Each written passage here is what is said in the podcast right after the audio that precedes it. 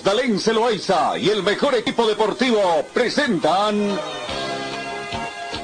Pregón Deportivo, la información más completa en el ámbito local, nacional y mundial. Pregón Deportivo.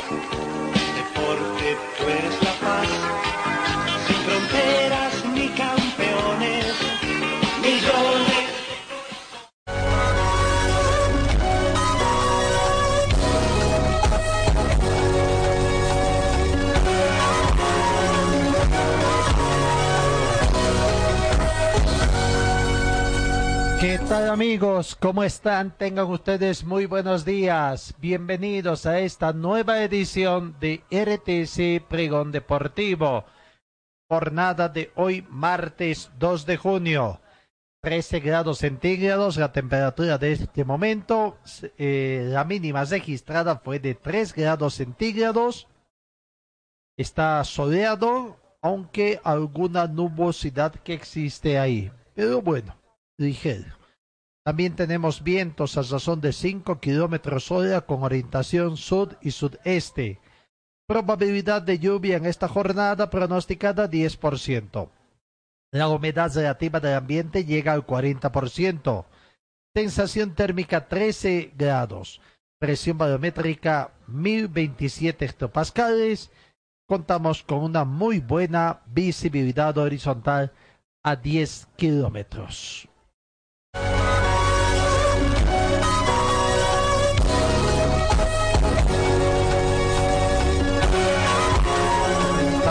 Las informaciones. El básquetbol, la Federación Internacional de Baloncesto, la FIBA, habría enviado ya protocolos de seguridad a Bolivia, por lo que el baloncesto tendrá que conformar un comité de supervisión integrado por profesionales en salud.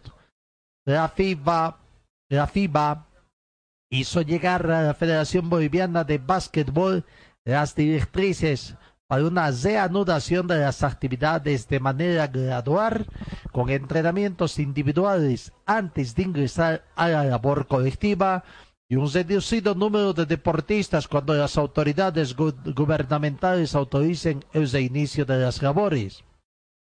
Esta lista de acciones no es exhaustiva ni necesariamente obligatoria, pero puede servir como herramienta de verificación para asegurar las posibilidades de éxito del reinicio. Sobre todo, el grupo encargado de la planificación debe ser consciente de que en cualquier etapa la reanudación, la reanudación puede tener que detenerse si se produce un rebrote de las infecciones con COVID-19 en el ámbito del deporte, en el centro deportivo o en la comunidad en su conjunto, indica el comunicado enviado por la Federación Internacional de Baloncesto de América.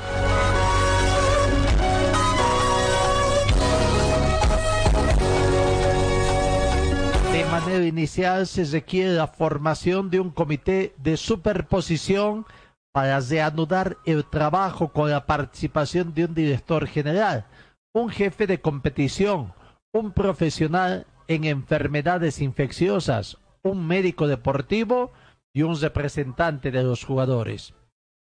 Asimismo, realizar una evaluación sobre los riesgos y cómo mitigarlos, además de elaborar un plan de reanudación que incluya consultas en el ámbito deportivo y mantener un contacto con las autoridades locales de salud.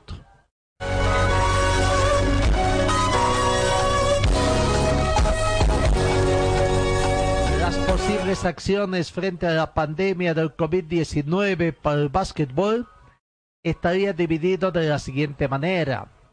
Un plan global de la Federación Nacional, múltiples sedes y competiciones, sedes e instalaciones deportivas, un plan específico para cada escenario, control de acceso, limpieza, supervisión y limitar el acceso a los ambientes.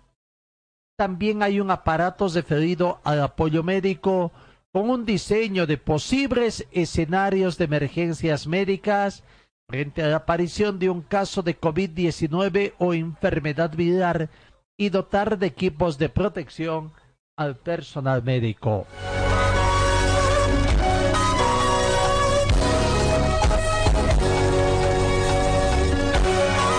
El retorno a la preparación de los jugadores viene con la condicionantes referida a un entrenamiento individual y grupal con horarios que permitan el control, recursos de educación sanitaria para para la concienciación. Si corresponde efectuar controles periódicos a los deportistas y en los viajes de las delegaciones hacer desinfección al vehículo de transporte, habitaciones individuales y contar con un ambiente específico para aislar a una persona sospechosa de contraer el nuevo coronavirus.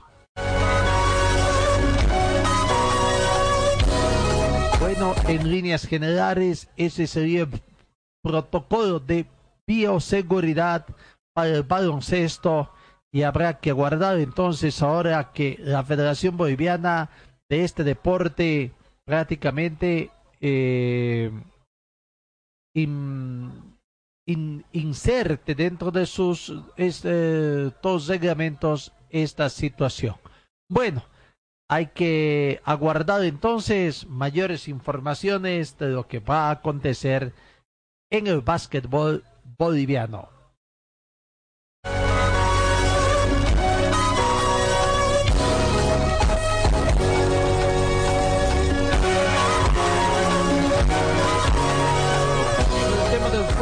ayer dábamos información de que el ministro de Deportes eh,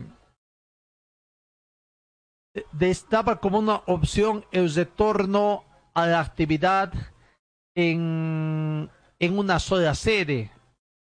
Era un, como se dice, una opción que podría presentarse, eh, de presentarse en una sola sede. Bueno, basándonos en información que tiene la página deportiva del Matutino Opinión en su edición de hoy, en su eh, edición digital de hoy, martes 2 de junio, de junio, se habla de que Wilterman y Palmaflor, dos equipos cochabambinos, no están de acuerdo con esta propuesta del gobierno. Vale decir que no quieren jugar en una sola serie. Los directorios de ambos clubes discrepan con la posibilidad de terminar el campeonato apertura en un único departamento. Club Wisterman argumenta que los gastos, en caso de jugar afuera, se dispararían y ello golpearía aún más su economía, ya sacudida por las emergencias sanitarias después de que el ministro de Deportes Milton eh, Navarro lanzara la alternativa de usar de que lo que resta del campeonato apertura de la presente temporada se concrete en la única sede y bajo la modalidad de un torneo relámpago, tanto Wisterman como Municipal Vinto Atlético Palma Flor mostraron sus primeras reacciones. Ambos directorios coinciden en una postura desde rechazo a esta posición. Julio César Moyo, presidente de Municipal Vinto Atlético Palmaflor, fue tajante y expresó su rechazo absoluto, esgrimiendo que necesitan concentraciones y prácticas.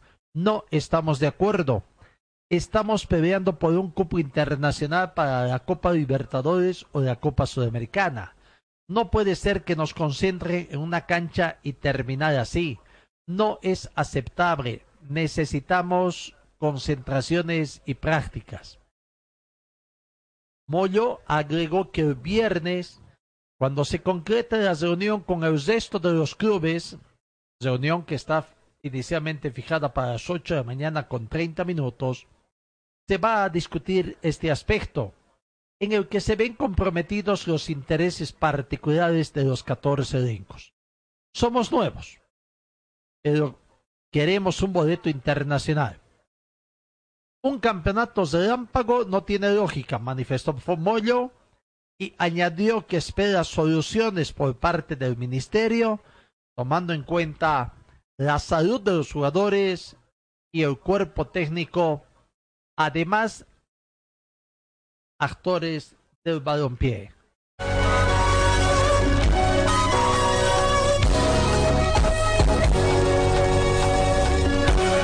su parte, el dirigente vicepresidente de Wisterman, Renan Quiroga, expresó también su desacuerdo con dicha probabilidad, aunque argumentó otras razones. Creo que no debe hacerse. Ya estamos golpeados económicamente. Jugar en una sola sede implicaría gastar en pasajes, alimentación y alojamiento. En caso de que no sea en Cochabamba, no lo veo viable por lo económico, dijo, pero se olvida de que el ministro precisamente a, solicitud disque de un periodista proponen que sea Cochabamba. Pero ¿quién ha terminado en un mes rápido el campeonato, una sede, quizás utilizar eh, los hoteles o la sede que se tenga de, de lo que ha sido todo el complejo preparado para los sudamericanos del 2018 el tema es también mucho todavía habría que hablar de los protocolos de visibilidad de hablar y las canchas de entrenamiento, ¿no? Para jugar partidos simultáneos en un día, por lo menos están cuatro y tres en otro. Claro, Cochabamba por el momento tiene el estadio Félix Capriles Sacaba y, y Quillacollo para jugar a puerta cesada que tal faltaría una cancha más si es que se completa. Habrá que ver de todos modos los éxitos, porque pensar en que después viajen al trópico más, los, los costos se incrementan. Pero bueno, como siempre decimos, el papel aguanta todo. Veremos qué van a decir. Lo cierto es que de forma inicial, dos equipos cochabambinos no estarían de acuerdo con este planteamiento que hizo el ministro de Deportes, quien se habría anticipado precisamente a dar alguna información. Ante, entendemos nosotros también de que hay una especie de presión de parte de los dirigentes de, de fútbol por tratar de retornar a la brevedad posible a la práctica del fútbol. Señor, señora, deje la limpieza y lavado de su ropa delicada en manos de especialistas. Limpieza de ropa Olimpia. Limpieza en seco y vapor. Servicio especial para hoteles y restaurantes. Limpieza y lavado de ropa Olimpia. Avenida Juan de la Rosa, número 765, a pocos pasos de la Avenida Carlos Medinaceli. Limpieza y lavado de ropa Olimpia. ¡Qué calidad! de limpieza.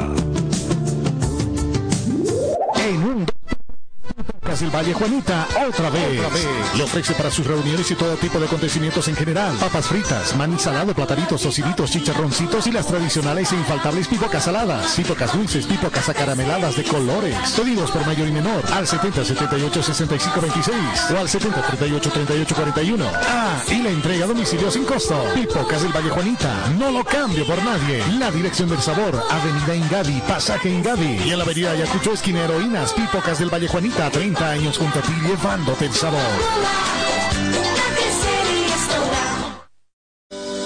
Forte Athletic es la marca deportiva que viste a los equipos cochabambinos. Siéntete y viste como un profesional con Forte. En Forte te ofrecemos calidad, tecnología y sobre todo prendas de verdad. Y es que nuestros años de experiencia hablan por sí solos. Somos líderes en la confección de ropa deportiva e institucional, tratada con los más altos estándares de calidad, diseños exclusivos y tecnología de vanguardia. Visítanos en Gold Center, Avenida Ayacucho y calle Agustín López, una cuadra al sur de la terminal de buses, primer piso, local 103. Celular 707-22322. Facebook, Forte Athletic.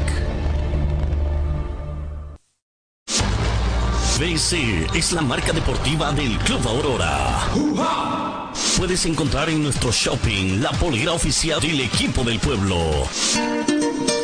La polera oficial del Club Aurora a solamente 280 bolivianos. 280 bolivianos. Este es mi equipo, señores del Gran Aurora, soy hincha. Además, venta de chamarras, buzos deportivos, indumentaria deportiva para bebé, gorras y souvenirs. Adquiere esto y mucho más en la Boutique Celeste que se encuentra en el Complejo Aurora. Sé un fanático de verdad. Ven y adquiere tu indumentaria deportiva. Luce los colores de nuestro equipo.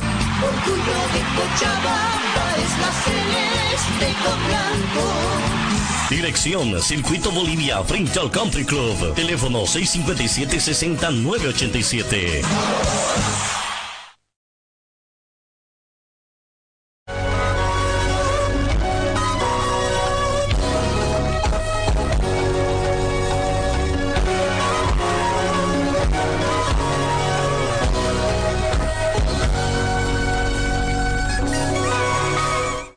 Nueve de la mañana, 28 minutos.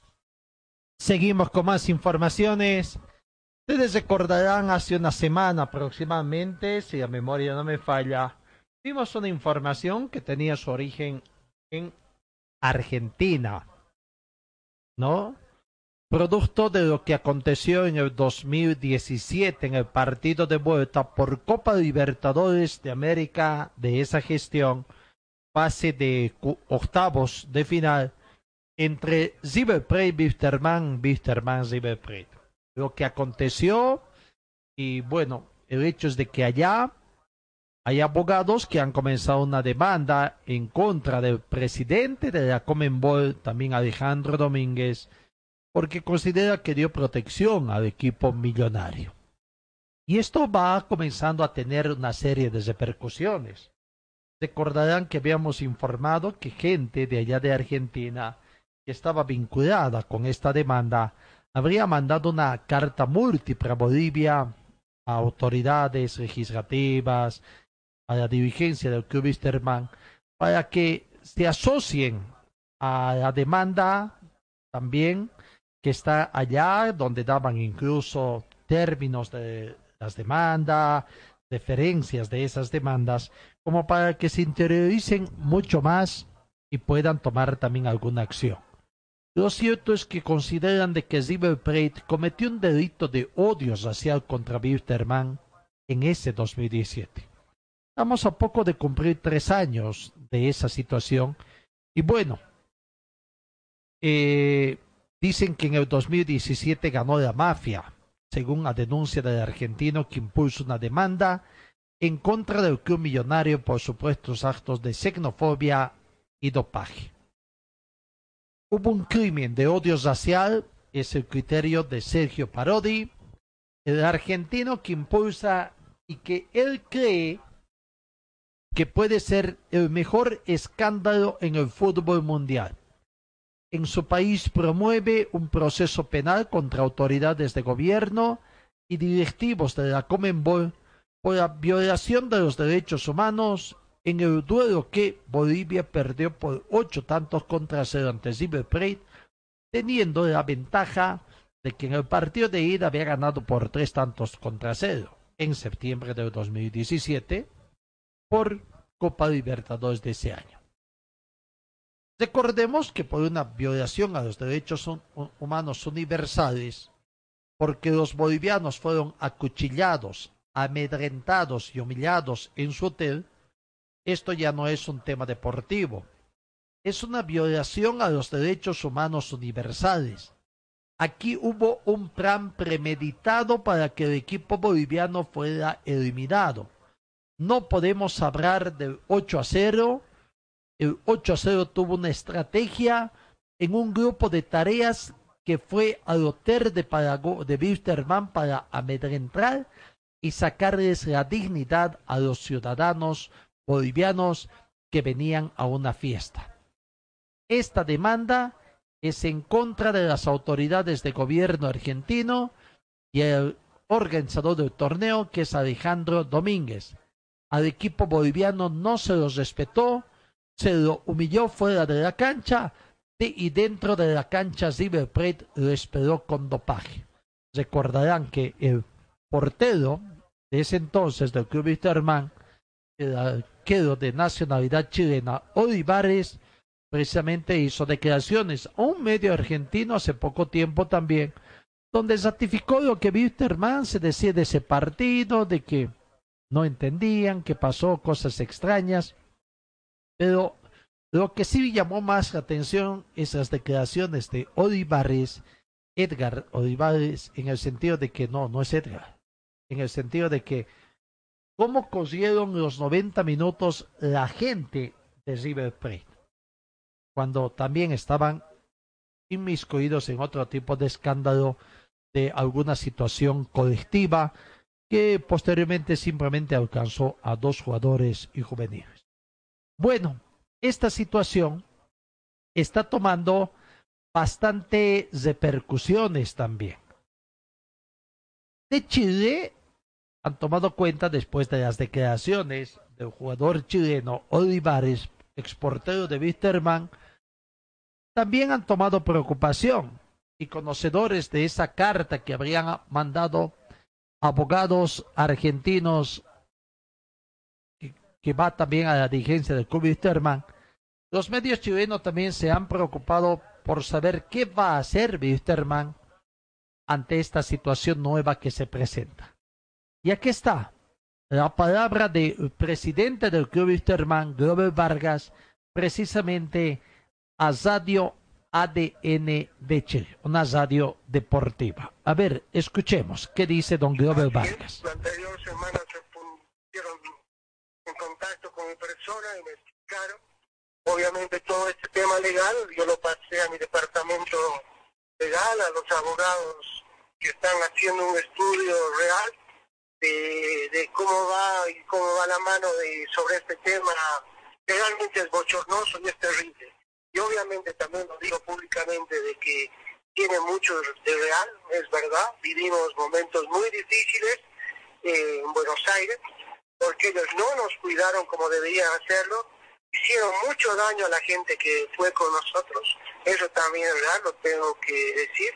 Pero bueno, espero, esperemos pues que realmente si hay justicia en el mundo, se haga, se haga justicia con este mal. Esa es la realidad. Si nos puede describir, por favor, cuáles fueron las situaciones por las cuales ustedes atravesaron allá en Buenos Aires. Bueno, nosotros vivimos momentos muy difíciles.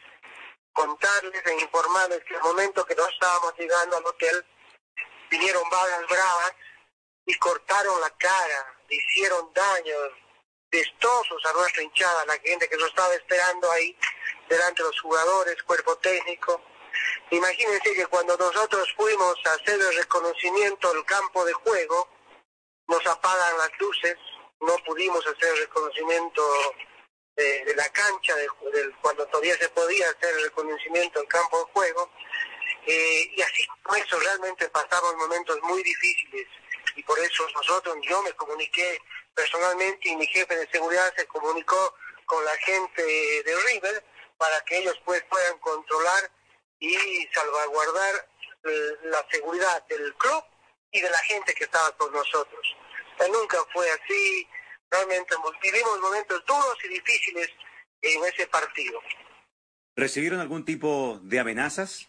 Eh, amenazas, la verdad, personalmente yo ni la institución no las recibió. Lo único que me dijeron que obviamente el jefe de seguridad de River me dijeron después de que terminó esto, me dijo eh, que no haga nada, que, realmente ellos estaban muy apenados con este tema y obviamente ahí con el dolor también del resultado y no quería que esto parezca una, una excusa, ni mucho menos lo dejé, dejé pasar, digamos, vivimos momentos difíciles. Pero bueno, uno puede vivir momentos difíciles en la parte deportiva y en la parte del fútbol, pero en la parte ya, en la parte de manejo, en la parte de cuidado, y más aún si hubo realmente este tema que realmente que fue planificado, todo realmente sería una gran tristeza, y la verdad le digo, y eso sí debería penarse y debería castigarse con lo, lo, más fuerte, el castigo mayor que puede existir el fútbol boliviano, porque este es un deporte, es una actividad noble, donde el que mejor haga dentro del campo de juego tiene que ser el vencedor, y no pues utilizar argumentos o argucias eh, antideportivas para hacer daño al rival. Esperemos que realmente se aclare todo esto por el bien del fútbol. Se ha hablado mucho también del tema del doping en aquel partido. Es que hay muchos factores. Yo le digo la verdad, el tema del doping, si hubo doping y alguien, ya sea de, de, la FIFA o cualquiera, deja, dejaría pasar un tema tan difícil como este, realmente sería un bochorno y un desastre. Nosotros todavía creemos en la salud y en la que en las ganas de hacer bien las cosas de, las, de los nuevos dirigentes del fútbol por los cambios que hubo de darle transparencia a esto. Pero si fuera así, imaginen el escándalo que sería en el mundo. Esperemos que realmente pues eh, se llegue hasta las últimas consecuencias y si hubo algo malo, realmente eh, penalizarlo, porque puede pasarle a cualquier otra institución. Yo quiero que ustedes se rememoren un poquito de cómo venía Wilstermann.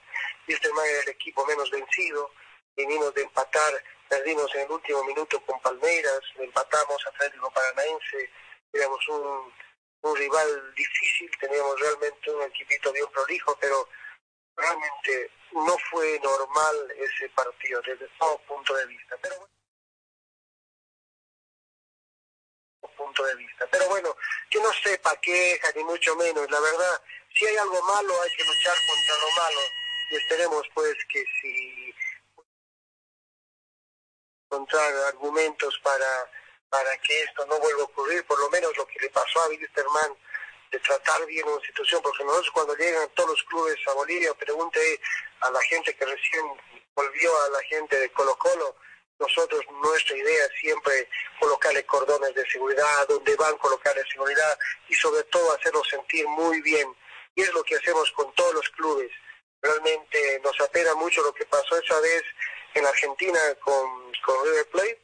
Es una realidad, lo que se habla es una realidad, eso nos puede dar fe porque yo estuve ahí, que realmente recibimos un maltrato, esa es la realidad. Bueno, esperemos pues que la ley todo lo que lo que se puede investigar eh, si hay realmente cosas malas se las castigue con, con, de una forma muy drástica para que esto no vuelva a ocurrir en ninguna institución. Ahora, ¿usted tuvo la oportunidad después de todo esto de conversar con, con el presidente de River Plate? No, nunca. Yo sí que quería hablar, yo le decía a su gente, necesito hablar con el presidente porque esto no es correcto. No, no, nunca, nunca tuve la oportunidad, porque lo único que fue fue el vicepresidente, porque siempre tenemos una reunión ahí de camaradería, que es eh, la, justamente la cena con el presidente, pero él no estuvo, no, no sé por qué, tampoco pregunté, pero pero sí, él decide conocer a todos que estaban en el, en el almuerzo, que realmente lo que pasó era de terror. Y bueno, no hicieron nada, es la realidad. Pero bueno, ya pasó, le digo la verdad que es un tema difícil, vivimos un momento difícil, pero bueno, esperemos que todo lo que se está haciendo y todo lo que lo que se pueda prever para, para que no pase estos temas de inseguridad, de lastimar a seres humanos, porque hubieron unos cinco o seis personas que realmente los lastimaron, cortes terribles, eh, realmente mucho daño, mucho daño, esa es la realidad. Eso vivimos nosotros allá en Buenos Aires, eso lo hizo, eso puedo dar fe, porque yo lo viví y lo vi. En este instante, ¿cuál es la postura de, del Wilstermann? ¿Qué están haciendo ustedes como institución? Bueno, yo, a ver, yo le digo, primero que nosotros estamos, analiz estamos analizando justamente con, con, el departamento legal que tenemos en la institución, ver justamente qué es lo que está haciendo, cómo fue la demanda. Obviamente, una vez que me den el informe, porque esto es reciente, recién nos informaron todo lo que estaban haciendo, eh, seguramente una vez que tenga todo, tenga el informe legal, vamos a ver qué, cuál va a ser eh, la forma de que la institución va a hacer conocer, si se va a juntar, si se va a añadir a este juicio, eso, eso es lo que tiene que dar después eh, mi abogado de confianza, tiene que decirme cuáles van a ser los pasos a seguir como institución. ¿Pero qué es lo que reclama el Wilstermann definitivamente? O nada, Hoy recién estamos estudiando y haciendo una cronología de lo que vivimos. Hoy Wilstermann no reclamó nada ni pidió nada. Vamos a ver justamente cuál es eh, el informe legal que me van a dar para ver cuál va a estar, cuáles van a ser los pasos que seguiremos como institución. Bueno, ahí está la nota que hacían los colegas de Radio ADN de Chile al presidente Wisterman. Recapitulando, recapitulando una vez más, recordemos que todo esto es a través de que los dos abogados argentinos, Sergio Parodi y Alejandro Sánchez, ese el otro abogado que me olvidaba, han comenzado un proceso legal en contra del Club Ciberpre de Argentina por delitos de dopaje, xenofobia, encubrimiento, discriminación, racismo. Y por el partido que se dio allá en las previas del partido, el 21 de septiembre de 2017 entre Plate y Wisterman. Pero bueno, decían allá también cuando mandaban la carta, dando a conocer detalles de, los, de las demandas que están introducidas, en qué juzgados, con qué números de demandas, etcétera, eh, decían de que si bien es cierto, ya no pueden volver atrás en cuanto al resultado, pero esta demanda puede crear mucho precedente a futuro y que incluso el planter de Wisterman puede salir airoso pidiendo un resarcimiento económico, porque en ese aspecto también se vio el que Wisterman perjudicado, estando en cierta forma favorecido por ganar esa llave que ya estaba ingresando en la recta final de esa Copa Libertadores del 2017, ingresos económicos que habían permitido por pasar a la siguiente fase. Y por qué no decir, a lo mejor seguir pasando, porque el dejar de lado a un River Plate, ganarle ampliamente en Cochabamba y quizás conseguir un buen resultado que le permita ganar la llave allá en la Argentina, ya lo hizo una vez Víctor Hernández sacar un buen resultado precisamente a este mismo River Plate en 1973 donde le sacó un empate. Y bueno, eso hubiera significado quizás avanzar a la siguiente ronda y estar ya en instancias de semifinales entonces de Copa Libertadores de América. Por eso es que decían de que puede haber un resarcimiento económico. Pero veremos qué hay. Lo cierto es que esta situación, esta demanda, hay que esperar el transcurso. Peterman, a decir de su presidente, está analizando todavía. Y la pregunta fue bien clara de los periodistas, de los colegas de chilenos. ¿Qué, qué pedirían o qué están pidiendo? Peterman no pide nada por el momento. Claro que hay muchas cosas por pedir. Muchas cosas. Entre esas, primero que sea justicia una situación. Aquí están hablando de que hubo mafia en ese partido. Y bueno, eh, que el delito es de hace casi tres años. Recién se está pronunciando. Y esto surge gracias a una nueva declaraciones. El único que se anima es Olivares a decir de qué forma extraña se lo veía a los jugadores. Después nadie más dijo acá. Todos sabíamos de ese maltrato que sufrieron los hinchas, realmente una situación muy penosa, hubieron heridos, la situación de eh, psicológica, la presión psicológica que le metieron al mismo planter cuando no los dejaron entrenar. Les abrieron las puertas, los dejaron entrar y a los cinco o diez minutos les apagaron la luz con una falta de consideración prácticamente y donde comenzó la guerra psicológica seguida de esta invasión de supuestos hinchas millonarios a los hinchas de Wisterman que estaban ahí haciendo eh, visita, guardia, vigilia de eh, los jugadores de Wisterman. Y eso también fue una situación, porque Olivares también se conocía que entraron quizás con un exceso de confianza de la cancha, pero se vieron más sorprendidos por la forma de cómo cosían los jugadores del equipo millonario. Veremos. Lo cierto es que esta situación está comenzando a tomar. A Play dicen los abogados argentinos de que lo tienen denunciado desde el 2017, cuando se hizo la denuncia de dopaje colectivo de River Plate. Es decir, que Ziber no tenía que haber jugado ninguna competencia y sin embargo la mafia que hay en el fútbol lo dejó seguir con la declaración pública de Olivares, arquero de Wisterman, quien no era, quien dijo que no era normal el rendimiento de Ziber y viendo nuevamente las declaraciones de Roberto Mosqueda, que en Perú también volvió a hablar, se dijo que esto no es un tema de fútbol. Aquí hay un crimen de apartheid, crimen de odio racial en una competencia deportiva con el objetivo que el equipo boliviano no pase de ronda. Es la primera vez que esto se lleva a la instancia penal. Creemos que esto será un punto de inflexión para que nunca más la xenofobia y la mafia le ganen a un equipo de fútbol. Es el criterio de los abogados allá en la Argentina. Bueno, habrá que ver cómo se desarrolla esto, pero don Alejandro Domínguez no es el único tema que está afrontando. Recordemos que en estos días más ha hecho una demanda a Chilaberta, el jugador paraguayo, exportero también, ahí en el fútbol argentino, de que lo habría acusado y denigrado. Y bueno, en últimas declaraciones que habría hecho Chilabert, ha manifestado que ahora sí está contento porque ahora sí está en condiciones de demostrar, porque antes solamente eran los medios lo que le daban y nadie más hacía nada. Ahora que se está dando esta posibilidad de entrar en los eh, estratos judiciales, él va a presentar las pruebas que dice tener sobre todas las declaraciones y acusaciones que ha hecho contra muchos dirigentes y acusa también a algunos exfutbolistas de otros distritos, entre Argentina, Brasil también, que lo apoyaron, pero que después lo dejaron solo y que fue el único que continuó haciendo cuando se había eh, hecho un esquema, más o menos un esquema para denunciar y sacar a toda la dirigencia corrupta del fútbol sudamericano.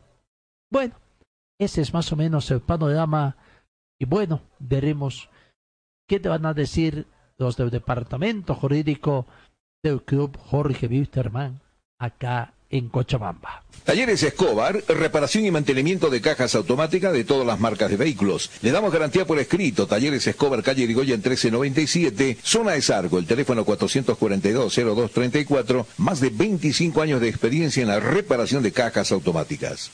Ford Athletic, la marca deportiva que viste a los cochabambinos, buscanos en Gol Center, Avenida Yacucho y Agustín López, primer piso, local 103. Relojería Citizen, especialistas en colocar el logotipo de su empresa en un reloj. Relojería Citizen, Esteban Arce entre Uruguay y Aroma, el teléfono 422-0371.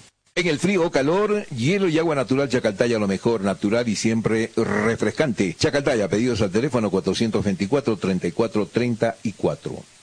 Servicio mecánico Carmona Chá, especialistas en sistemas de enfriamiento del motor, optimización en sistema de escape. Avenida Juan de Rosa 9913, esquina Caracas, a una cuadra de Hipermax. Y trabajamos con todas las marcas de vehículos. Contactos al teléfono 7030 1114. Rectificador Arcupiña, rectificamos piezas de motores en general, tornería de alta precisión, venta de camisa para todo tipo de motores. Profesionales a su servicio, Avenida Independencia, tres cuadras al sur del paso de nivel, el teléfono 422-6489 y 707-06873. Videolun Carpintería de Aluminio ofrece trabajos en vídeo de seguridad, ventanas, puertas, box, muebles y aluminio compuesto. Trabajos para empresas constructoras y obras civiles. Videolun Carpintería de Aluminio, Avenida Dolmenía, Cera Norte, frente al condominio Juan Pablo II. El teléfono 443-7067 y el 779-50537. Relojería Citizen, especialistas en colocar el logotipo de su empresa en un reloj. Relojería Citizen, Esteban Arce, entre Uruguay y Aroma, el teléfono 422-0371. Talleres Escobar, los especialistas en cajas automáticas, la única que le da garantía por escrito. Importación directa de repuestos para todas las marcas de vehículos. Talleres Escobar, calle Irigoyen 1397, zona de Sarco. El teléfono 774-88475.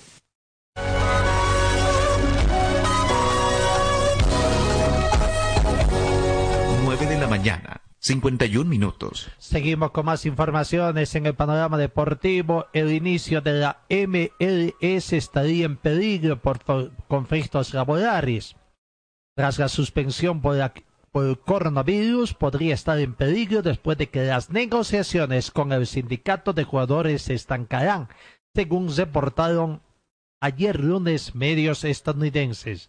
Según la cadena ESPN, la MLS dio plazo hasta el mediodía de hoy martes para llegar a un acuerdo con los jugadores o podría decretar un cierre patronal.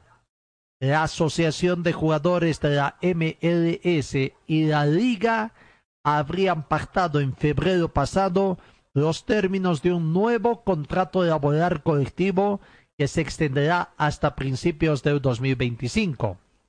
Sin embargo, el acuerdo no fue ratificado formalmente y, según medios, la MLS ha tratado de revisar ciertas condiciones de convenio a raíz del impacto generado por la pandemia del COVID-19. La MLSPA dijo el domingo pasado que sus miembros habían aprobado en votación un acuerdo que incluía una serie de concesiones, entre ellas reducciones de salarios y de los abonos individuales y por equipos. Aunque fue una votación difícil en tiempos increíblemente desafiantes, se hizo colectivamente para asegurar que los jugadores puedan volver a la competencia en cuanto sea seguro hacerlo, dijo el sindicato en un comunicado. Sin embargo, según The Washington Post, siguen existiendo al menos dos obstáculos importantes para alcanzar el acuerdo formal. Podría darse esta situación entonces allá en Estados Unidos, un cierre patronal, porque no se está llegando a un acuerdo con los jugadores, con el sindicato de jugadores.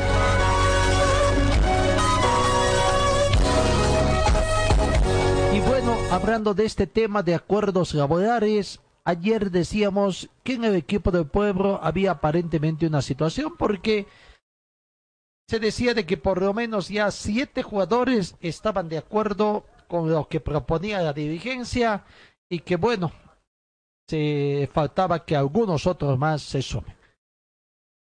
Casi al finalizar la tarde de ayer, tomamos conocimiento después de un buen tiempo de negociaciones, en algunos casos quizás incluso con momentos bastante acalorados, podríamos decir, pero finalmente el directorio del club Aurora, el equipo del pueblo, puso una información en su cuenta de red social indicando que ahora todo estaba solucionado. Finalmente, hoy, el directorio y el primer plantel de Aurora acordaron un reajuste salarial por los meses de marzo, abril y mayo, siendo el duodécimo plantel de la Liga Profesional, profesional en lograr. Bueno, faltan simplemente dos equipos de Santa Cruz, Real Santa Cruz y Royal Party, que falta que se pongan de acuerdo con jugadores, pero para completar y hasta el mes de mayo, 31 de mayo, este fin de semana que pasó, esté todo solucionado. Pero bueno, el dolor de cabeza para los dirigentes vuelve otra vez, porque a partir de ayer está la situación que es lo que pasa. Jugadores que se sabe siguen entrenando porque es su deber también entrenar, mantenerse en forma, porque si es un receso prolongado puede tener también graves consecuencias para cuando se tenga que retornar a la práctica del fútbol.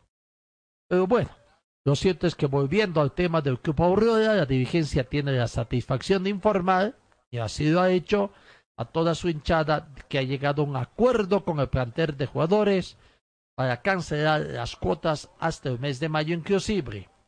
De esta manera, Aurora entonces también entra dentro de los equipos que yo. A propósito, el comunicado decía, la dirigencia del Club Aurora tiene la satisfacción de informar a toda nuestra querida hinchada haber llegado a un acuerdo con el primer plantel para cancelar la cuota hasta el mes de mayo inclusive, demostrando compromiso y dedicación con nuestra querida y gran institución la dirigencia. Dice el mensaje que se hizo mirar también a través de las distintas cuentas o de redes sociales de, de, nuestro departamento de mundo. Talleres Escobar, los especialistas en cajas automáticas, la única que le da garantía por escrito. Importación directa de repuestos para todas las marcas de vehículos. Talleres Escobar, calle Irigoyen 1397, zona de Zarco. El teléfono 774-88475. Para refrescarse nada mejor que agua pura y natural Chacaltaya, envasada a 2.600 metros de altura y bajo las máximas normas de calidad e higiene. Chacaltaya, pedidos al teléfono 424-3434. Rectificador Arcupiña, rectificamos piezas de motores en general, tornería de alta precisión, venta de camisas para todo tipo de motores. Profesionales a su servicio, Avenida Independencia, tres cuadras al sur del paso de nivel, el teléfono 422-6489 y 707-06873. Talleres Ibáñez, especialistas en cajas automáticas, ofrece reparación y mantenimiento de cajas automáticas, repuestos originales para toda marca de vehículos, asesoramiento técnico sin costo, más de una década brindándole un servicio profesional y garantizado. Avenida Segunda, número 100, teléfonos 764-00372, 779-69300 y el 428-7179. Videoleón Carpintería de Aluminio ofrece trabajos en vídeo de seguridad, ventanas, puertas, box, muebles y aluminio compuesto. Trabajos para empresas constructoras y obras civiles. Videoleón Carpintería de Aluminio, Avenida Dorminía, Acera Norte, frente al condominio Juan Pablo II. El teléfono 443-7067 y el 779-50537. ¿Está buscando un taller completo para tu vehículo? Nuestros servicios Carmona ya a tu entera disposición. Inyección electrónica computarizada, afinación con escáner para todo tipo de vehículos. Servicio mecánico Carmona ya para autos el más completo. Avenida Juan de la Rosa, 993 esquina Caracas, a una cuadra de Hipermaxi. El teléfono es el 4412-836. Señor, señora, deje la limpieza y lavado de su ropa delicada en manos de especialistas. Limpieza de ropa Olimpia. Limpieza en seco y vapor. Servicio especial para hoteles y restaurantes. Limpieza y lavado de ropa Olimpia. Avenida Juan de la Rosa, número 765, a pocos pasos de la Avenida Carlos Medinaceli. Limpieza y lavado de ropa Olimpia. ¡Qué calidad de limpieza! En un del Valle Juanita, otra vez. Le ofrece para sus reuniones y todo tipo de acontecimientos en general. Papas fritas, maní salado, platanitos, tociditos, chicharroncitos y las tradicionales e infaltables pipocas saladas, pipocas dulces, pipocas acarameladas de colores. Pedidos por mayor y menor al 70 78 65 26 o al 70 38 38 41. Ah, y la entrega a domicilio sin costo. Pipocas del Valle Juanita, no lo cambio por nadie. La dirección del sabor, Avenida Ingavi, Pasaje Ingavi y en la Avenida Ayacucho Esquina Heroínas, Pipocas del Valle Juanita, 30 años junto a ti llevándote el sabor.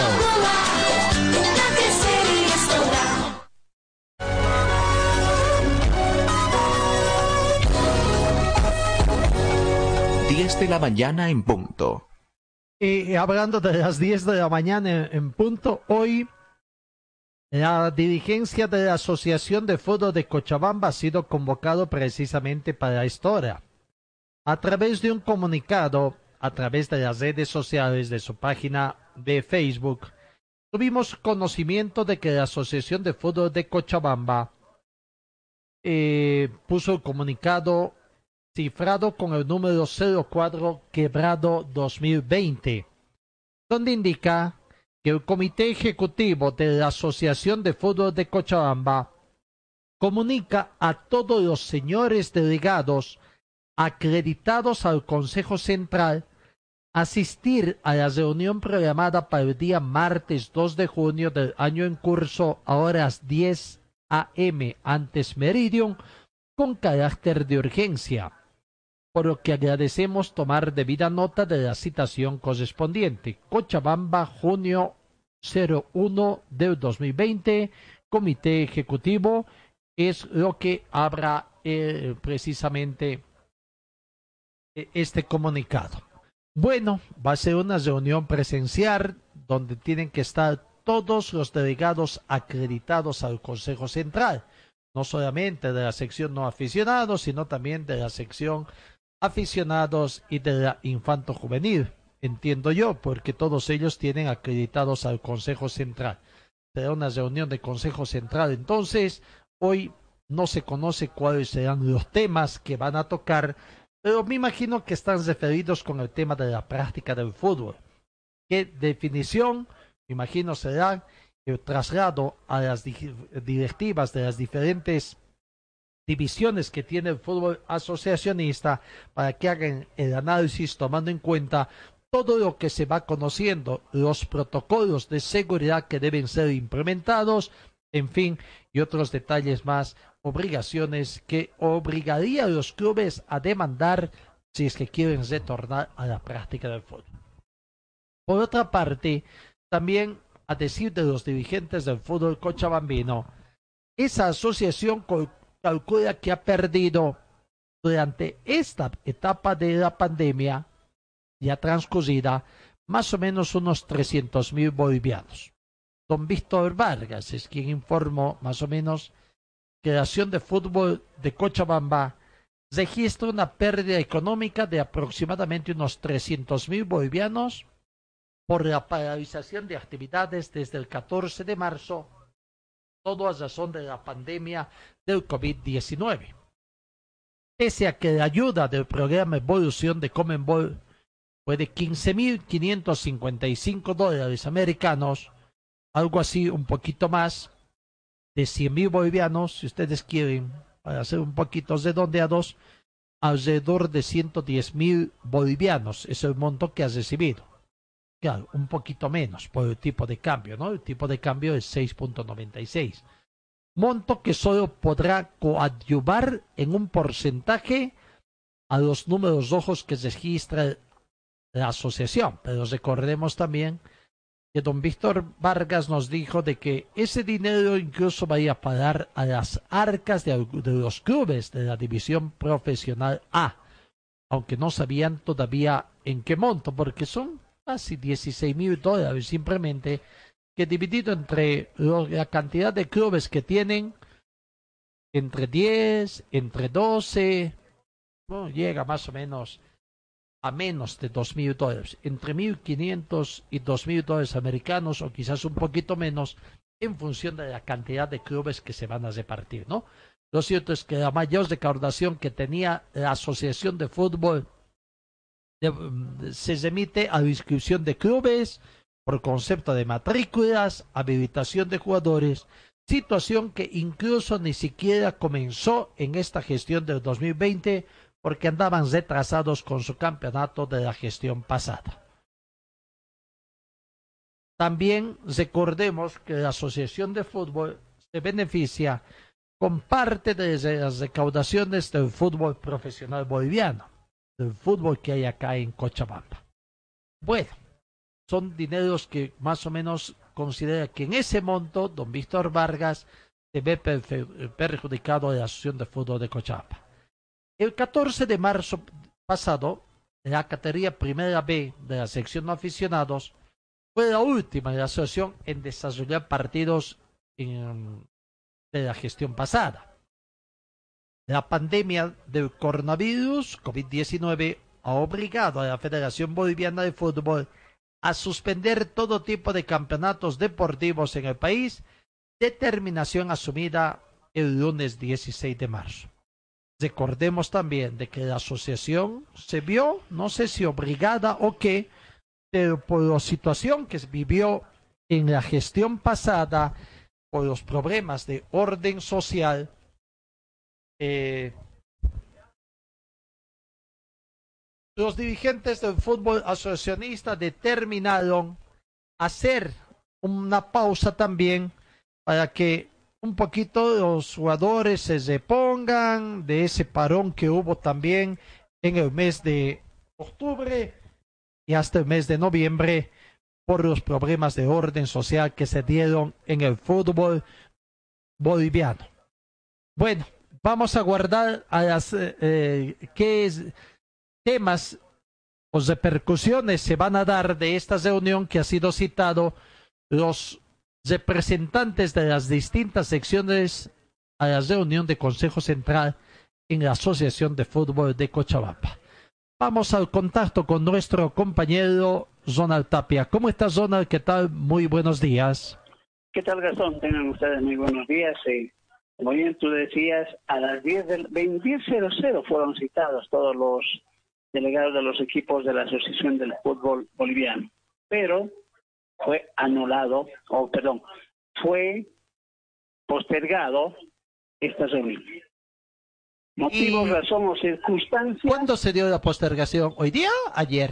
Hoy día, anoche en realidad, son muy altas horas de la noche, mandaron mensajes indicando que se postergaba esta reunión, argumentando, y eso es lo que llama la atención, los dirigentes nos llama y nos dice, primero, nos llaman en la noche para decir que se posterga, argumentando que hay reclamo de varios dirigentes. Varios dirigentes. ¿Qué tipo de ¿Cuál es el reclamo? reclamo? ¿Cuál es el reclamo? No especifica. Otro dirigente dice, ¿cómo nos vamos a reunir presencial si no tenemos ningún sistema de bioseguridad? La asociación debería prever el sistema de bioseguridad, colocar el aparato desinfector o con un, dice, yo le podía prestar, si me hablaban yo le prestaba mi fumigador de mi jardín para empezar a desinfectar uno por uno pero está suspendido, no sabemos hasta cuándo. En este momento pues, tuvimos contacto con otro dirigente de la asociación y nos dice, estamos yendo a la asociación a entregar una carta, precisamente pidiendo este tipo de cosas, por qué se está suspendiendo y el monto de dinero que está manejando Víctor Vargas de esos 600 mil no es así, quedó que en cuestión de 20 minutos a media hora él nos estaría llamando para darnos una declaración a ese dirigente cómo va la situación, porque se está especulando ya mucho primero con los dineros de la Conmebol y segundo con el dinero que tendría, que se está perdiendo, entonces nos dice aquí ya nadie dice nada y están hablando cosas que no son. Vamos a hacer frontales nosotros después de 20, 25 minutos que estamos viendo la sesión para ver primero si está abierto, segundo si nos quieren recibir la carta. Pero habrá, eh, yo, yo entiendo, primero que la asociación, a no ser que hayas iniciado actividades administrativas ayer, pero de las conversaciones, varias conversaciones que hemos tenido durante esta cuarentena, eh, uno se quejaba que tenían que hablar también, ver qué va a pasar con el personal administrativo de la Asociación de Fútbol porque no hay recursos económicos para pagar, para poder afrontar los gastos, por una parte. ¿no? Entonces, no sé si la asociación está habilitada o abierta para este trabajo administrativo. Que a ver esta reunión el día de hoy la iban a abrir, sí. Ahora, yo me pregunto, ¿cuántas personas son las que conforman el Consejo Central en la Acción de Fútbol? ¿Tú tienes conocimiento? ¿Son de 10? Son ¿Una docena? Son una docena. Una docena. Eso es lo que pudimos averiguar. Y Nos van a dar detallado quiénes componen el comité, eh, el Consejo Central, perdón, para que de esa forma ya nos dijo, ya aquí muchos se está manejando cosas que no son. Entonces, eh, danos cuestión de minutos para que de esa forma podamos ser claros textuales. Porque si hablamos, está el presidente, dos vicepresidentes, el secretario general, el responsable del comité técnico, y creo que son cinco los miembros del comité de ejecutivo del Consejo Central de la Asociación. A eso después se suman los presidentes de cada una de las secciones, que son tres, o sea, son ocho. A no ser que vaya un delegado más, lo que puede sumar doce. Y en el patiecito de la, bueno, ellos no tienen a ese patio de ahí de la calle Ecuador, ¿no? Su, sus, su, es- su, su sede es un poco más reducida. Pero bueno, Porque, este- lo que conocemos, Gastón, en la mesa directiva está compuesta como presidente Víctor Vargas. Son dos, dos, dos vicepresidentes. Uno que tiene que ver la parte Que- legal y otro que tiene que ver la parte deportiva. pero lo que llama la atención, ¿quiénes son los vicepresidentes? Y no se. Rivas, Sergio Cabero, tesorero Rider Justiniano, Él y me olvidaba. director, y director de, eh, nos llegó como director el señor Marcelo, que es delegado del equipo de Francisco Díaz de Medina. Eso es lo que tenemos a, a hacer vagamente, lo que ahora queremos averiguar quiénes componen el Consejo Central. Está bien, deben ser unos 12, perfecto. Lo podrían haber hecho mediante mm, reunión virtual también. Deben haber temas importantes. Lo que a mí me preocupa es cuando te dicen a vos de que mucho se está especulando con los dineros que llegan de la Comenbol. No ha habido ninguna especulación, porque se conoce bien cuánto es el monto. Hace un momento lo he vuelto a reiterar. ¿No es así? Eh, eh, eh, no, no es mucho monto. Ahora, de, ese monto que habría ma- ma- manifestado, de que más o menos estima, seguramente a grosso modo, don Víctor Vargas, de que la asociación se ha visto perjudicada hasta el momento de 300 mil bolivianos, 300 mil. Ahora, considera de que ese monto, la persona que dice que no está de acuerdo, que el monto es más o que el monto es menos. Eso es lo que habría que preguntarse. es más. Es- nos dijo que el monto es. Él en realidad nos dijo, dame minutos, te voy a aclarar, porque el monto es menos. Yo le dije menos para que salga público y me dijo, voy a ver mis apuntes, estoy manejando en este momento, dame cuestión de minutos para que pueda llegar a la asociación y de la puerta de la asociación te voy a dar todos los datos que tú te precises. Yo, estoy- yo estimo que sí, seguramente es más, porque si toma, sumamos la recaudación por partido, ¿cuánto fácilmente debe haber unos cuatro mil, cinco mil bolivianos que se entran por partido, ¿no? Cuando juega Wisterman. Y por ahí, Que recibe el 3%. 3% del 60%, creo que va, en fin, pero debe ser No, un... din- 5%, 5%. Incluso creo que está en el 3%, ni siquiera llega al 5%, creo que es el 3%, pero del 60% o del 80%, no- uno, algo por ahí. Del 84%, porque del 100% se descuenta los gastos de impuestos de ley, que es el, 13, el 16%, que le quedaría 84%. De ese 84%, recién se hacen los descuentos que mm, está estipulado por ley, que llega a la Asociación del Fútbol Cochabambino también. Ah, y son partidos, cuántas fechas que no se ha jugado, ¿no? Entonces, por ahí, por ahí puede ser un poquito más. Y recordemos, y va a comenzar la temporada alta de la inscripción al campeonato, de la presente gestión de los clubes en sus distintas categorías. ¿Cuánto pagarán cada club? No sé. ¿Cuántos clubes son? Hay que ver cuántos clubes continuarán, porque, en, fin, yo me imagino que por ahí don Víctor Vargas está en un monto aproximado, ¿no? Tampoco no va a dar exactamente un millón doscientos cincuenta y cinco mil seiscientos sesenta y siete con noventa y ocho centavos.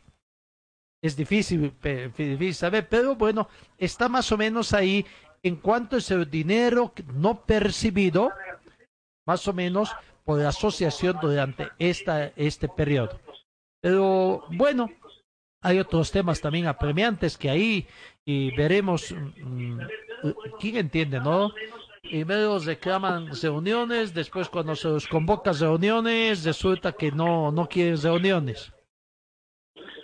Es que la casa es uno de los perros de los pelanos. No comen ni dejan comer. Cuando se podría decir muy bien, señores, no hay sistema de bioseguridad, entonces vámonos a lo que es el Zoom, el, el paquete virtual que ya está de moda y hacer las reuniones por este lado. Pero cuando uno quiere molestar, Y ojo. motivos de todo y nada. Ojo, no es que esa reunión sea también tan gratis, ¿no? O sea, si uno lo quiere hacer profesionalmente, sin cortes, todo eso, tiene que encontrar a, las em- a la empresa, tiene que preparar la logística para que se desarrolle una reunión sin mm, opción a mayores cortes, ¿no?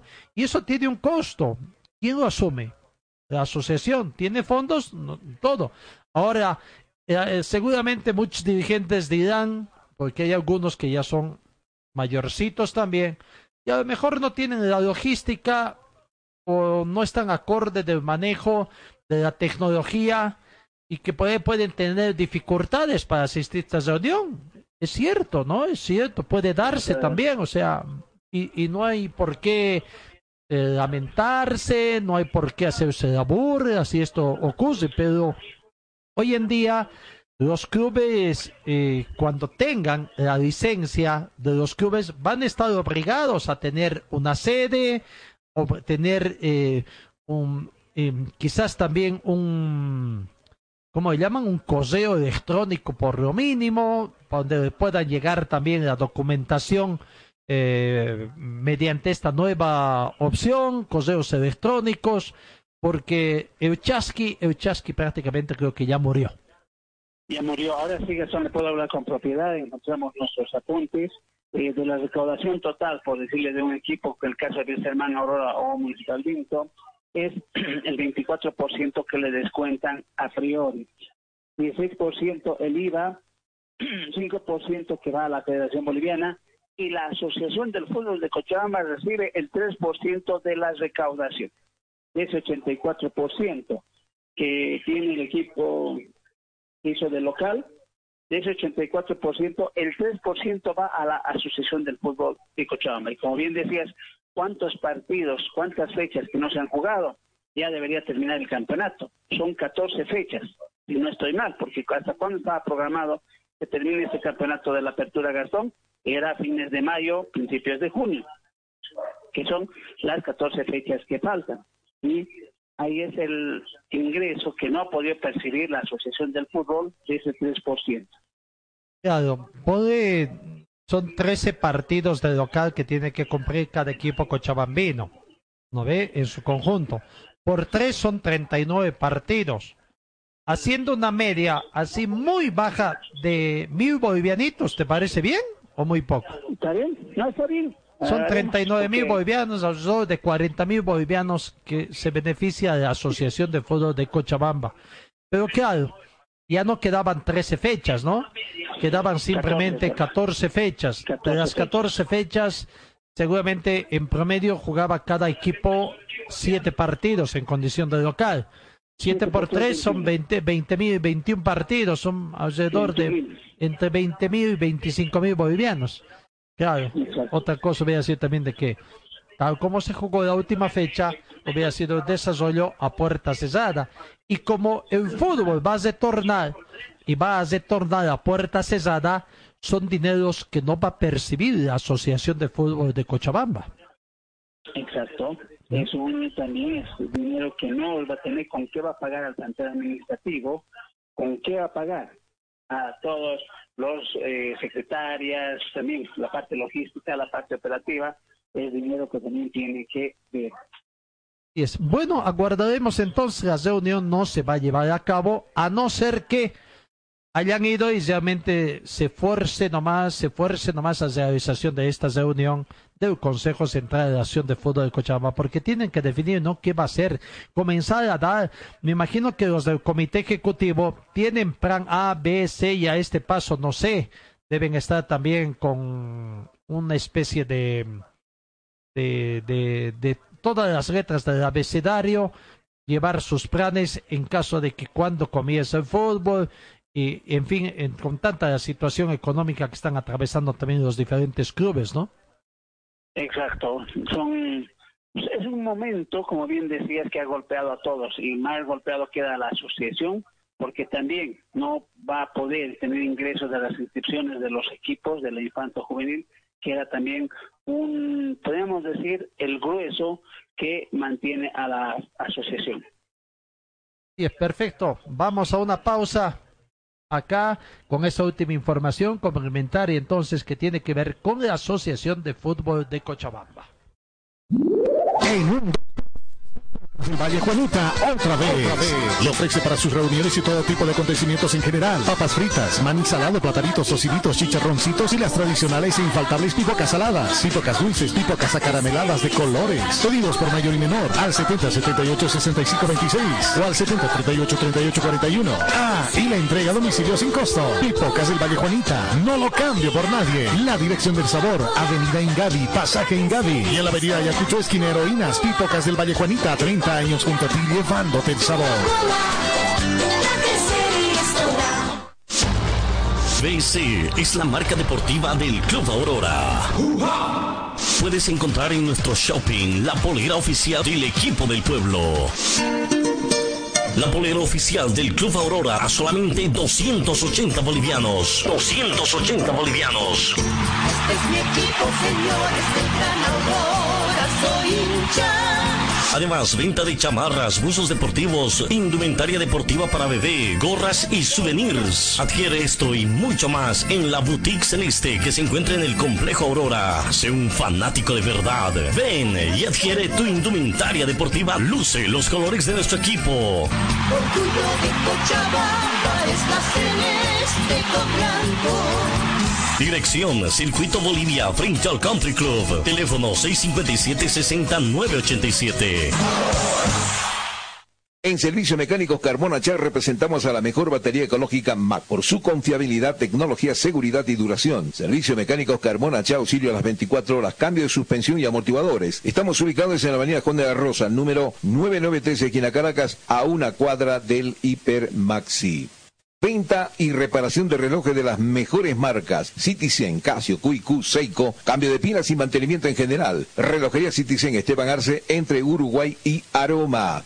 Viste y siéntete como un verdadero profesional con Ford Athletic. Estamos en Gold Center, Avenida Ayacucho y Agustín López, a una cuadra de la terminal de buses. Talleres Ibáñez, especialistas en cajas automáticas, ofrece reparación y mantenimiento de cajas automáticas, repuestos originales para toda marca de vehículos, asesoramiento técnico sin costo, más de una década brindándole un servicio profesional y garantizado. Avenida Segunda, número 100, teléfonos 764-00372, 779-69300 y el 428-7179. Videoleón Carpintería de Aluminio ofrece trabajos en vídeo de seguridad, ventanas, puertas, box, muebles y aluminio compuesto. Trabajos para empresas constructoras y obras civiles. Videoleón Carpintería de Aluminio, Avenida Dorminía, Cera Norte, frente al condominio Juan Pablo II, teléfono 443-7067 y el 779-50537. Señor, señora, deje la limpieza y lavado de su ropa delicada en manos de especialistas. Limpieza de ropa Olimpia. Limpieza en seco y vapor. Servicio especial para hoteles y restaurantes. Limpieza y lavado de ropa Olimpia. Avenida Juan de la Rosa, número 765, a pocos pasos de la Avenida Carlos Medinaceli. Limpieza y lavado de ropa Olimpia. ¡Qué calidad de limpieza!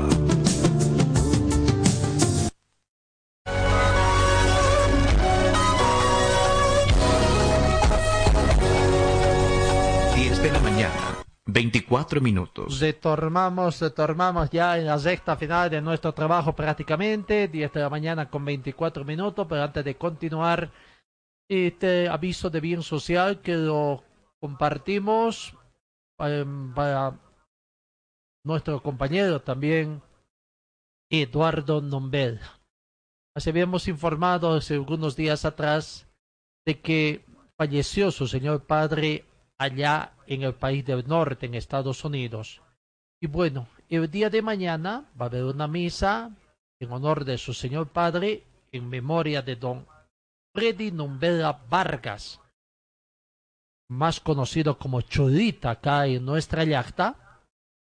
Y la invitación eh, a este oficio llega los padres Clodomiro fallecido, Margarita fallecidos, la esposa Lilibet Espinosa, los hijos Eduardo, José Luis y Evelyn Espinosa, los hermanos Herminia, Joaquín, José y Wilson Numbela, los hijos políticos Samantha y Jorge, los nietos Christopher, Joan Paul, Matías, Emanuel, Mateus, Natalia, Valentina y Nicolás invitan a la misa virtual que se va a celebrar el día de mañana, miércoles 3 de junio, a horas 12 en la parroquia de Santa Ana de Caracala, a través de su página de Facebook, recordando los nueve días de su sensible fallecimiento.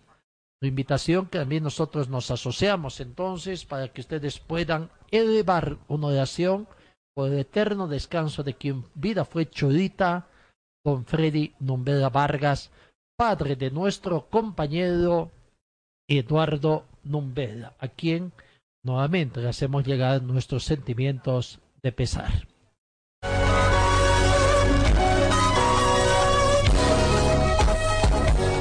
Seguimos con más informaciones en el panorama deportivo, 10 de la mañana con 27 domingo. Bueno, el tema del manejo dirigenciar eh, siempre hay, ¿no? Eh, las críticas en Oriente, el expresidente Kiko Álvarez, por ejemplo, se truca al actual presidente Donald Alves sobre deudas y el manejo que estuviera teniendo Oriente Petrolero. Considera que el actual titular no maneja una cifra real de lo que se debe. Habla de la marca Oriente y de la transferencia del delantero Ali Mesa a un club exterior. Bueno, es el tema que es cuando no se maneja con transparencia o bueno, cuando hay a veces se quiere hacer simplemente las, um, ¿cómo se dice? En este caso las los reclamos que se pueden hacer cuando no se tiene mayor conocimiento. A veces hay muchos paz presidentes que ya no asisten más a la reunión de ese club, siendo así que forman parte todavía de ese directorio en esa condición de paz presidentes. Algunos incluso asumen la función de fiscales de sus entidades, ¿no? Pero no asisten y cuando llegan a través de los medios de comunicación se entera alguna cosa, salen a la crítica sin tener mayor conocimiento de lo que pasa en su misma institución. Eso pasa en todas partes. A ver, vamos a ver, esperemos si el señor qué Álvarez tiene o no razón en su reclamo y cuál será la respuesta que le dé el actual presidente de Oriente, el señor Zonal Zálvez.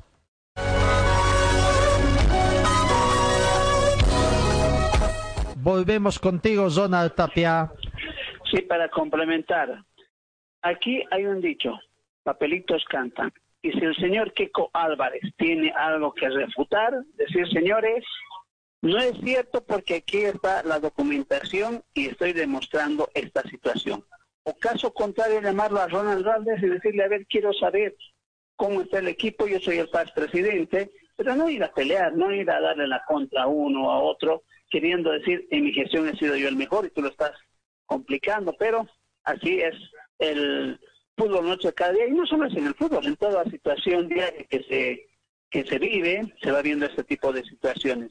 Volviendo a lo del equipo de Wilstermann eh, Gastón, ya la parte administrativa del equipo aviador ha vuelto.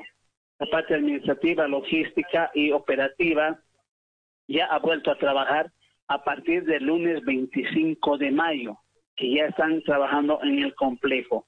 Son dos, cuatro, seis, ocho, nueve personas que están trabajando en el, en el Club Bilsterman en su complejo de la zona de la Laguna. Perdón, ¿cuántas personas? Dos, cuatro, seis, ocho, nueve personas. Nueve, nueve. ¿Quiénes son? Rosario Pérez, la contadora, Gustavo Cejas, del Departamento de Contabilidad, Bárbara Rebollo, auxiliar administrativo. Tres. Gluchon Meneses, el conocido y famoso Gluchon Meneses, coordinador, el todólogo del equipo aviador. Cristian Meneses, nada que ver con Gluchon Meneses, solo es eh, casualidad de los apellidos. El auxiliar de transporte, el que maneja el Bilster móvil. Nuestro conocido, el que le gustan los monos, el Bananas, Alex Rodríguez, hotelería. José González, auxiliar operativo, el profe Josito. Francisco Torrico, más conocido como el Pancho, que es el encargado de la cancha 1. Waldo Mejía, encargado de la cancha 2. Y aquí se olvidaron, en lo que nos mandaron el informe, de la Sabina, la que deleita con los ricos y sabrosos sándwiches y jugos en el complejo del equipo de Wilstermann no es que se han olvidado, lo que pasa es que está prohibido la venta de comidas. Así que tendrá que dedicarse a otra situación y cesar, clausurar por un buen tiempo su kiosquito. Así es, hay que ver pero algunas alternativas, pero lo cierto es que ya esas 12 personas ya están trabajando y no tienen todavía el comunicado que dio la dirigencia del equipo aviador, la presidencia, le dijeron que tienen que tenerlo todo en orden, pero no saben cuándo los jugadores retornan a la práctica. Se está esperando la reunión del día jueves o viernes para ver cuándo retorna el fútbol boliviano a los escenarios deportivos y preparar para las prácticas del día a día, el trabajo cotidiano. No, sí, seguramente. Tú diste nombre de nueve personas con Sabina 10, simplemente yo aclaraba de que está prohibida la venta de alimentos a res, forma parte de los protocolos de bioseguridad que han sido diseñados. Y bueno, son cinco personas de la parte conta administrativa, contable, manejo administrativo de la institución, y cuatro personas que tienen que ver en el manejo, vaya trabajo que les toca a ellos, en el manejo de preparar todo el complejo, la cancha o canchas, no sé, todo el sector donde va a retornar a trabajar el primer plantel profesional de Visterman, Contemplando baños, contemplando camarines, contemplando hacer la desinfección, deben estar el trabajo de desinfección del gimnasio también y además de la indumentaria preparando todo lo que es la indumentaria que van a utilizar los jugadores a su retorno. Famoso Pancho, como lo conocemos todo, Francisco Torrico, él es el encargado de la cancha principal. De la cancha 2 está Waldo Mejía. De la parte de utilería operativo, Alex Rodríguez, el Bananas, y el profe Josito, como lo llaman José González. Los dos tienen que ver la parte de camarines, indumentaria deportiva, zapatillas, toda la ropa deportiva que tienen que ver y como se decía, está viendo cómo se va a hacer para que no van a poder bañarse los jugadores, el del protocolo de bioseguridad que estaba manejando el equipo de Wilstermann, pero Huecho Méndez es el que tiene que estar relacionado, el que tiene que llevar, traer la, documentación del equipo aviador, hacer contactos con los hoteles para ver dónde se va a llegar, cómo va a ser el transporte, y el auxiliar, por no decir el conductor, el maestrito, Cristian Meneses, que es el responsable de manejar ahora las tres movilidades que tiene el equipo de Wilstermann. No olvidemos que Vecino recibió dos nuevas movilidades y tenían el Wilster Móvil, o el bus que transportaba en algunos momentos a los jugadores, porque ellos no querían subir porque es muy angosto el espacio que hay de asiento a asiento. Peor ahora con esto del coronavirus que no se puede subir. No, intenso trabajo que tienen, por eso decías, recordemos que hemos estado informando que ahora no tienen que haber todólogos, ¿no? O sea, ya tienen que estar más limitados en su trabajo para evitar precisamente este contagio. Su accionar está limitado. Unos estarán en, eh, el trabajo, en la puesta a punto del campo de juego, ¿no? Y ahí seguramente va a parar su actividad. Otros ya tendrán que estar comenzando a desinfectar. Así no lo usen los baños, tienen que estar bien, bien desinfectados en caso de cualquier emergencia, ¿no? Un jugador puede tener cualquier emergencia y necesidad de entrar ahí a, hacer uso de esas instalaciones, en fin. Pero todo tiene que estar listo con todas las medidas de seguridad impuestas para el retorno, tener todo listo porque la dirigencia, al paso que van, están tan apresuraditos. ¿Quién te dice que a lo mejor deciden que el lunes pueden comenzar a hacer los entrenamientos? Individuales. ¿no? Entonces, tener todo listo. Y mucho más Wisterman, que tiene el compromiso todavía internacional, ¿no? Al igual que Bolívar.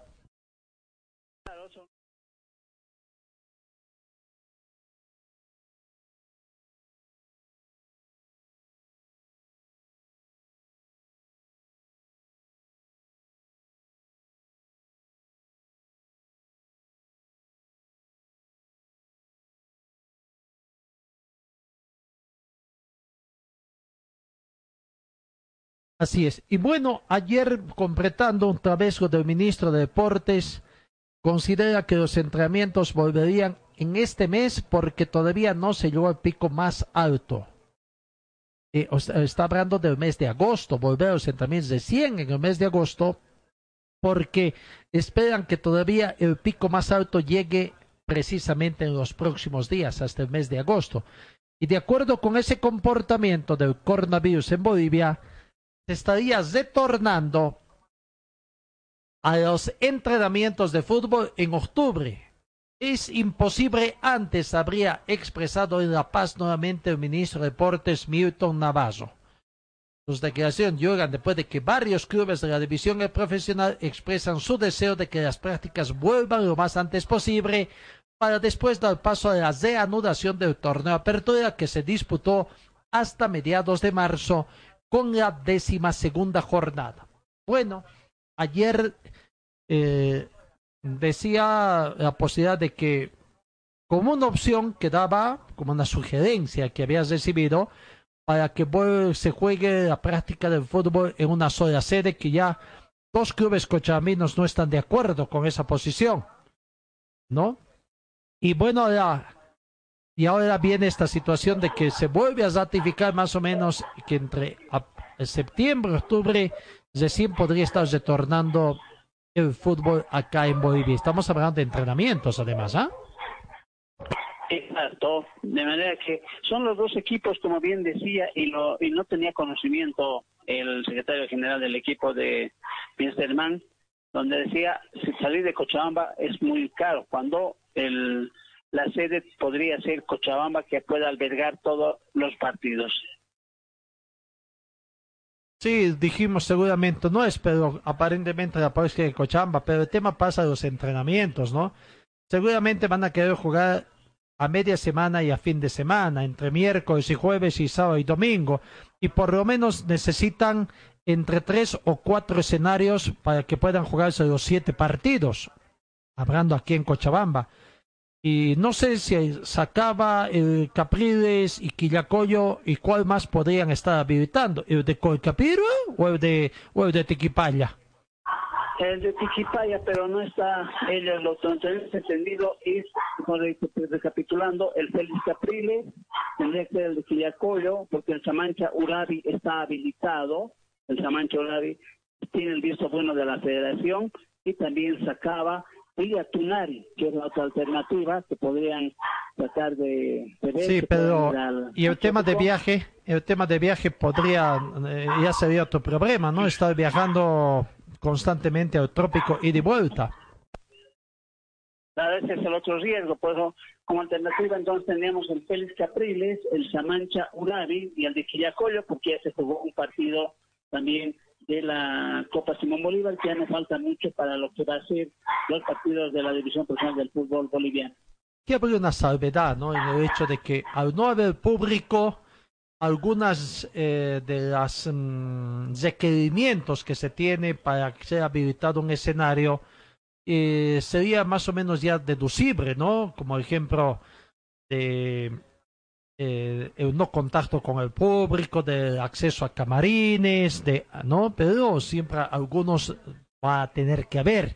Pero eso podría facilitar un poco como para habilitar, por eso decía, no sé si el de Tiquipaya o el de Colcapiro como otro escenario, pero pensando siempre en que va a volver el fútbol, pero a puerta cerrada. Ahora uno se pregunta, ¿cuán a puerta cerrada? Tiquipaya y Colcapiro, ¿cuánto puede ser a puerta cerrada? Y no tener la presencia de personas a los alrededores pudiendo ocasionar una serie de problemas también, ¿no? Quillacollo también no cumple esa situación porque tanto al lado de la curva norte la curva sur, los espectadores van a aglomerarse, van a tratar de observar. El único que cumple todos los requisitos es el Félix Capriles, porque el resto siempre tienen y la viveza criolla para que puedan ingresar o aglomerarse. Destacaba también tendría, ¿no? Y quizás con un cordón policial alrededor del escenario para evitar mayores confrontaciones. Un lugar policial a 100 metros para que el público no pueda acercar. Esa sería otra alternativa. Pero ¿qué pasa con los que viven frente al estadio? No les pueden privar esa situación. Ya se tuvo problemas. Cuando habían partidos así importantes se destacaba y la policía hacía el rastrillaje la viveza que yo decía, yo vivo allá, allá, allá, en aquella casita verde, ya pase, pero ¿cuál casita verde? La casita verde era la tribuna de general. Observamos cómo pasaban los, los hinchas cuando no podían ingresar. No, correcto, pero por lo menos se compraría incluso los que tienen ahí el distanciamiento social y ahí eh, en la misma esquina ya se podría decir, ¿no? Ya no prácticamente no hay. Eso para evitar que se trepen y estén ahí tratando de hacer observación del encuentro. Pero bueno, son detalles que quizás nosotros simplemente analizamos para ver las dificultades que tuvieran y que en caso de que tomen esta opción, que lo hace el ministro de Deportes a título de una sugerencia que habría recibido para que el fútbol vuelva lo antes posible en una sola sede. Claro, el tema económico es, ¿no? O sea, eh, ¿quién lo traspasa? Si los clubes aceptan, tendrían que decir que sea el Ministerio de Deportes quien asuma algunos costos en la habilitación de los escenarios deportivos, de las medidas de seguridad, uno por departamento. Estamos hablando de que por lo menos mínimo tres o cuatro tuvieran que ser. Y cuando hay los entrenamientos, ya estamos hablando de 14 canchas. ¿Cómo se habilitan las 14 canchas para los entrenamientos de los clubes? Y el sudamericano de Félix Capriles alberga solo cinco canchas. Tenía que ser cinco equipos. Sí, pero La principal. sí, pero eh, Pero en la eh, pero no no aceptarían de que se entrenen eh, a cinco, tendrían que ser horarios alternando porque también tendrían que hacer la desinfección una vez que termine un club. Exacto, llevaría mucho tiempo. Tuvieron que coordinar que varios equipos entrenen en la mañana y otros en la tarde para darles tiempo para la desinfección. A lo sumo tendrían que decir de dos en dos, alternando de la cancha 2 con la cancha 4, de la cancha 3 con la cancha 5 en otros horarios, manteniendo todas las medidas de seguridad. Pero ahí estamos hablando que son cuatro. ¿Y los, los 10 equipos restantes? Eso es, habría que ver dónde van. Tenía que ir uno al complejo de Aurora, el otro a las canchas de la Universidad Mayor de San Simón, otro ir a Tiquipaya, Quillacollo, ver la forma también de que pueda ser Colcapiro, Sacaba. ¿Y eso quién lo cubre esos gastos? ¿Los clubes? ¿Cada club? Tendría que ser, o esa es la, esa es la polémica. Esa habría que ver quién corre con los gastos de hospedaje. Hoteles, el Hotel Cochabamba sería una alternativa, el Regina, porque luego ahí siempre llega el Regina, o cada club que llega que se vaya a su hotel, porque entendió que 10 zonas se va a la colonia, Bolívar se va al, al Hotel Cochabamba, Oriente Petrolero también se va al, al hotel, al- a la colonia, y no creo que vaya para dos, hoteles Reginas, entonces puedan ir. El San José se va al Viajatorio Hotel y también ya ver qué otros qué otras alternativas de la parte de hotelería para esos equipos. Bueno, en fin, es alto. Bueno, es el ministro y con los dirigentes de fútbol quien tienen que determinar esta situación. Perfecto, 10 de la mañana con 44 minutos. ¿Algo más que tengas? La esperanza es que de poco ya el deporte amateur también está esperando que el ministro pueda dar el 10 de junio qué deportes van a volver o pueden volver a la actividad deportiva. Se decía por ahí los deportes individuales como el tenis, el racket, el motociclismo, automovilismo y ver eh, qué asociaciones van, porque deporte en conjunto, hasta donde tenemos entendido, no podrá ser posible como el básquet, el voleibol, el fútbol, el fútbol de salón. Veamos qué pasa el 10 de junio para que ya se puedan planificar. Nos decían varios presidentes, no podemos hacer nada, tenemos que esperar la autorización del ministro de Deporte. Gracias. En la recta final, muy rápidamente podemos repasar un poquito algunas reglas del fútbol que exigen desde el día de ayer. Las nuevas reglas del fútbol que están implementando, muy, muy a la rápida. En el tema del automovilismo también ya más o menos está de- diseñado qué competencias podrían coserse en lo que es esta de esta acción. Gracias, Ronald. Dios mediante nos encontramos. Será hasta mañana. Muy buenos días. Vamos a la pausa acá en RTC Perón Deportivo.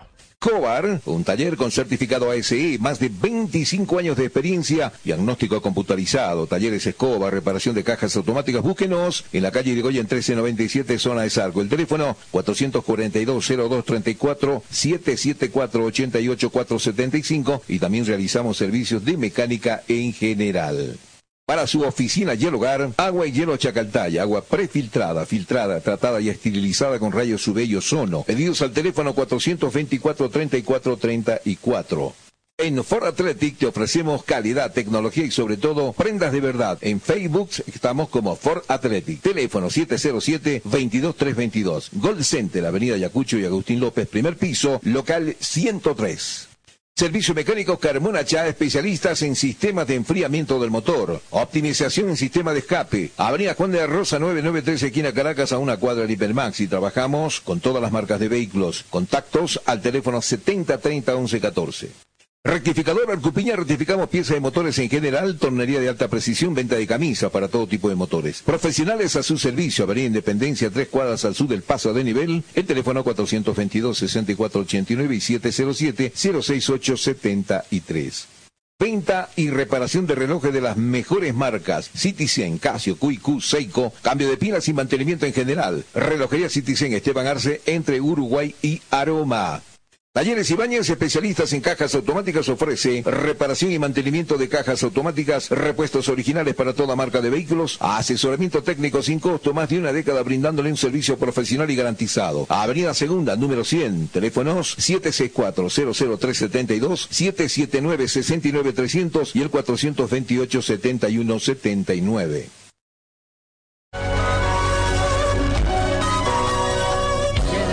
Final, la Fórmula 1 anunció hoy martes las ocho carreras que van a inaugurar el calendario de la temporada 2020 después del aplazamiento que se vio obligado por el COVID-19. A través de un comunicado la Fórmula 1, reveló que el nuevo calendario ya está aprobado por la Federación Internacional del Automovilismo. El comienzo de la competición queda fijado para el fin de semana del 3 al 5 de julio en Austria. La organización espera que la evolución de la pandemia permita completar entre 15 y 18 carreras hasta final del año, si bien por el momento solo confirmó las ocho carreras inaugurales de la temporada. El calendario incluye dos eventos consecutivos en el mismo circuito, una semana de margen entre carreras, explica, eh, explicó un comunicado. Así el circuito de Spielberg de Austria acogerá dos pruebas los días 5 y 12 de julio. El 19 de julio se competirá en Budapest. Silverstone albergará las siguientes dos carreras, el 2 y el 9 de agosto. La Fórmula 1 desembarcará en Barcelona el 16 de agosto. El día 30 de este mes se celebrará el Gran Premio de Bélgica del Franco Fra- SPA Francorchamps. Esta primera parte de la temporada se va a cesar en Mons, Italia, en la carrera prevista el 6 de septiembre. Así que ahí está el automovilismo, ya estaría comenzando sus actividades.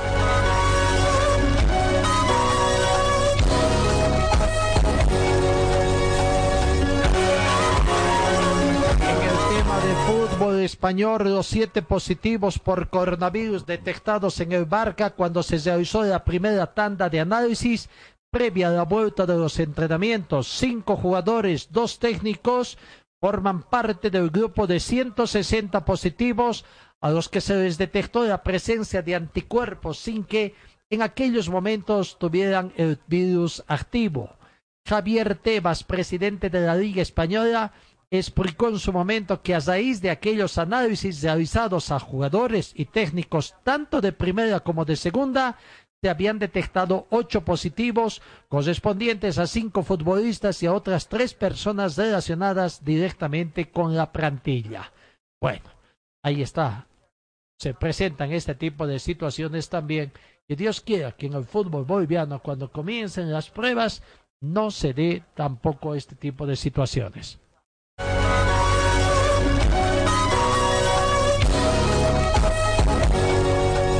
Bueno, las nuevas reglas del juego que la IFAB exigen a partir de ayer. A, ver, les presentamos rápidamente. Uno, regla uno, terreno de juego. Los postes y travesaños deben estar fabricados con materiales homologados. Asimismo, estos deben tener forma cuadrada, rectangular, redonda, elíptica o una combinación de estas formas y no deberán constituir ningún peligro. La regla 10 referido al resultado de un partido. Las advertencias y las tarjetas amarillas mostradas durante el partido no se tendrán en consideración en la tanda de penales. Regla 11. Fuera de juego. No, no se considera fuera de juego a un jugador que recibe el balón directamente de una mano involuntaria de un defensor. Vale decir que estaría habilitado. Regla 12. Faltas y conducta incorrecta. Infracción por mano. Se ha fijado la línea que separa el hombro y el brazo por debajo de la axila. Únicamente se señalará la mano accidental de un atacante o de un compañero de equipo si el contacto tiene lugar inmediatamente antes de marcar gol o de una acción manifiesta de gol. Podrá amonestarse con tarjeta amarilla o expulsarse con tarjeta roja al guardameta que toque antirreglamentariamente la pelota una segunda vez tras reanudar el juego.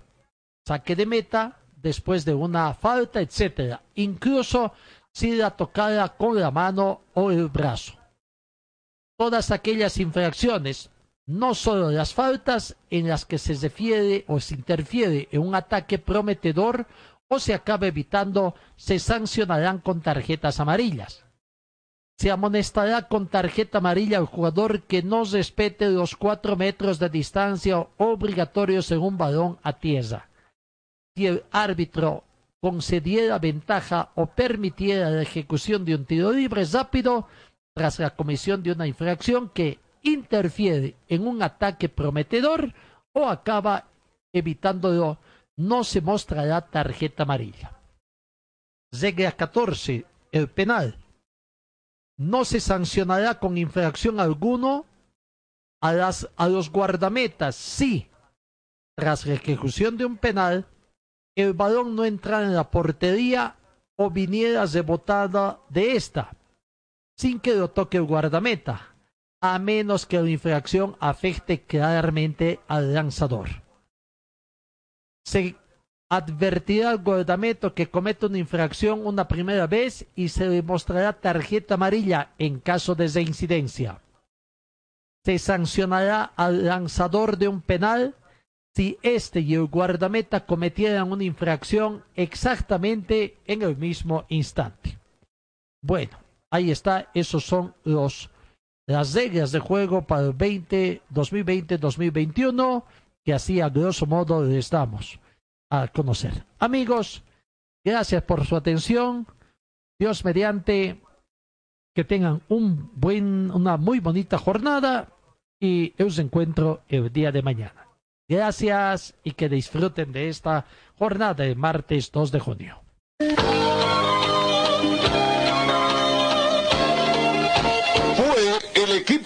De Carlos Dalén Celoaiza que presentó Pregón Deportivo. Gracias al gentil oficio de nuestras casas comerciales. Ustedes fueron muy gentiles y hasta el próximo programa.